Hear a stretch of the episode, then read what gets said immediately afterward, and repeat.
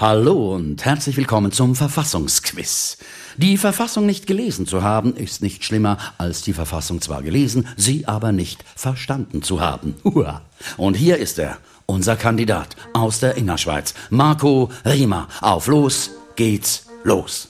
Was ist los? Frage 1. Greift der Bundesrat mit seinen Maßnahmen zu Covid-19 in die verfassungsmäßigen Grund- und Freiheitsrechte der Bevölkerung ein? Nein, nicht, dass ich wüsste. Mäh. Doch. Und zwar massiv. Fast alle Grundrechte, die in der Bundesverfassung genannt werden und gewährleistet sind, Artikel 7 bis 36, wurden durch die Maßnahmen des Bundesrates aufgehoben und bis zur Unendlichkeit entstellt. Oh. Frage 2. Darf der Bundesrat das tun? Ja, logisch. Der Bundesrat. Nein, das darf er nicht tun. Es gibt für sein Handeln keine Grundlage in der Verfassung. Der Bundesrat handelt verfassungswidrig, obwohl er bei der Wahl den Eid auf die Verfassung abgelegt hat. Ja, ich entsinne mich schwach. Echt, echt jetzt? Notrecht, das die Verfassung bricht, muss immer eine Grundlage in der Verfassung haben. Eine solche Grundlage, das heißt ein echter Notstandsartikel, fehlt in der Bundesverfassung. Wow, wie, ver verstehe ich jetzt nicht. Zur Präzisierung. Da hilft auch der behelfsmäßige und ziemlich unverfrorene aufgerufene Artikel 185 Absatz 3 der Bundesverfassung nicht weiter. Der Bundesrat weiß das, hat er doch zu diesem Artikel in seiner Botschaft zur neuen Bundesverfassung selber wortwörtlich gesagt, in ihm liegt keine Ermächtigung an den Bundesrat, im Notstand die Verfassung zu durchbrechen. Solchen Situationen ist mit einem echten Notrecht zu begegnen. Erstens. Echtes Notrecht bedeutet extrakonstitutionelles Notrecht. Das Notrecht nach Artikel 185 der Bundesverfassung aber ist an die Verfassung gebunden. Aber der Bundesrat kann doch gestützt auf diesen Artikel Verordnungen und Verfügungen erlassen, um eingetretenen oder unmittelbar drohenden und schweren Störungen der öffentlichen Ordnung oder der inneren oder äußeren Sicherheit zu begegnen. Immerhin sind solche Verordnungen zu Was befristigen. eben gesagt wurde, wird auch in den Kommentaren bestätigt. So im St. Galler Kommentar zur Bundesverfassung. Der Bundesrat ist beim Erlass von Verordnungen und Verfügungen auf der Grundlage von Artikel 185 Absatz 3 der Bundesverfassung an die Verfassung gebunden. Er hat keine Befugnis zum Erlass von echten, das heißt extrakonstitutionellem Notrecht. Ja, ja, ich bin ja nicht blöd, Streber.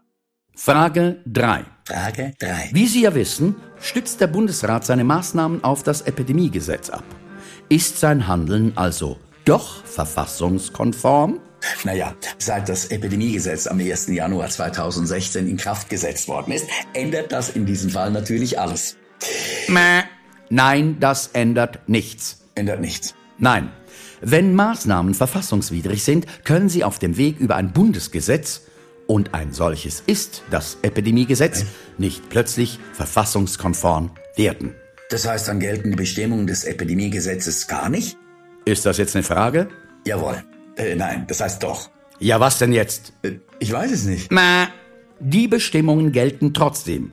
Das hängt mit einer Besonderheit zusammen, die einzigartig ist. Die Schweiz hat kein Verfassungsgericht, weshalb verfassungswidrige Bestimmungen eines Bundesgesetzes nicht korrigiert werden können. Bundesgesetze können nicht auf ihre Verfassungsmäßigkeit überprüft werden. Können Sie nicht. Nein, können sie nicht. Die Bestimmungen gelten, auch wenn sie verfassungswidrig sind. Richter wenden diese Bestimmungen an, denn sie sind nicht der Gesetzgeber, sondern beauftragt, das formell geltende Recht anzuwenden, auch wenn dessen Bestimmungen und, als notwendige Folge davon, auch die Urteile materiell verfassungswidrig sind. Ja, genau meine Worte. Und was bedeutet es nun? Dass die Verfassung auf dem Weg über ein ihr im Rang untergeordnetes Bundesgesetz jederzeit ausgehebelt werden kann? So ist es. Okay, Sie haben gewonnen. Mäh. Dabei ist klar, dass diese Rechtslage eines Rechtsstaates nicht würdig ist, denn sie öffnet der Willkür Tür und Tor. Äh, apropos Tür und Tor, geht's hier lang zur Küche? Heute ist es das Epidemiegesetz, morgen wohl ein anderes. Auf diese Weise erodiert der Rechtsstaat. Das Parlament kümmert sich nicht darum, denn es will auf keinen Fall dulden, dass ein übergeordnetes Verfassungsgericht die Verfassungswidrigkeit einer oder mehrerer Bestimmungen eines vom Parlament verabschiedeten Bundesgesetzes feststellen kann. Ja, möchten Sie vielleicht auch ein Glas Wasser? Der Grund für die bemerkenswerte sture Haltung der Parlamentarier ist banale Eitelkeit. Sie nehmen eher in Kauf, dass das Land dadurch schweren Schaden nimmt. Die Parlamentarier sollten jedoch daran denken und stets daran erinnert werden, dass auch sie auf die Verfassung den Eid abgelegt und versprochen haben, die Verfassung zu beachten. Die von Parlamentariern geäußerten Befürchtungen sind nämlich in jeder Hinsicht unbegründet, denn das Verfassungsgericht würde keineswegs selber als Gesetzgeber auftreten, sondern hätte auf Beschwerde hin bloß festzustellen, ob die eine oder andere Bestimmung eines Bundesgesetzes den Anforderungen der Verfassung standhalte oder nicht. Die Anpassung wiederum hätte durch das Parlament zu erfolgen. Lecker Schnittchen. War noch was? Ein Verfassungsgericht ist unverzichtbar. Ganz Ihrer Meinung. Und deshalb aus Zeichen ein fettes Nein zum Covid-19-Maßnahmengesetz. Äh, Richtig. Immerhin hat der Kandidat mit seiner letzten Antwort doch noch einen Punkt gemacht.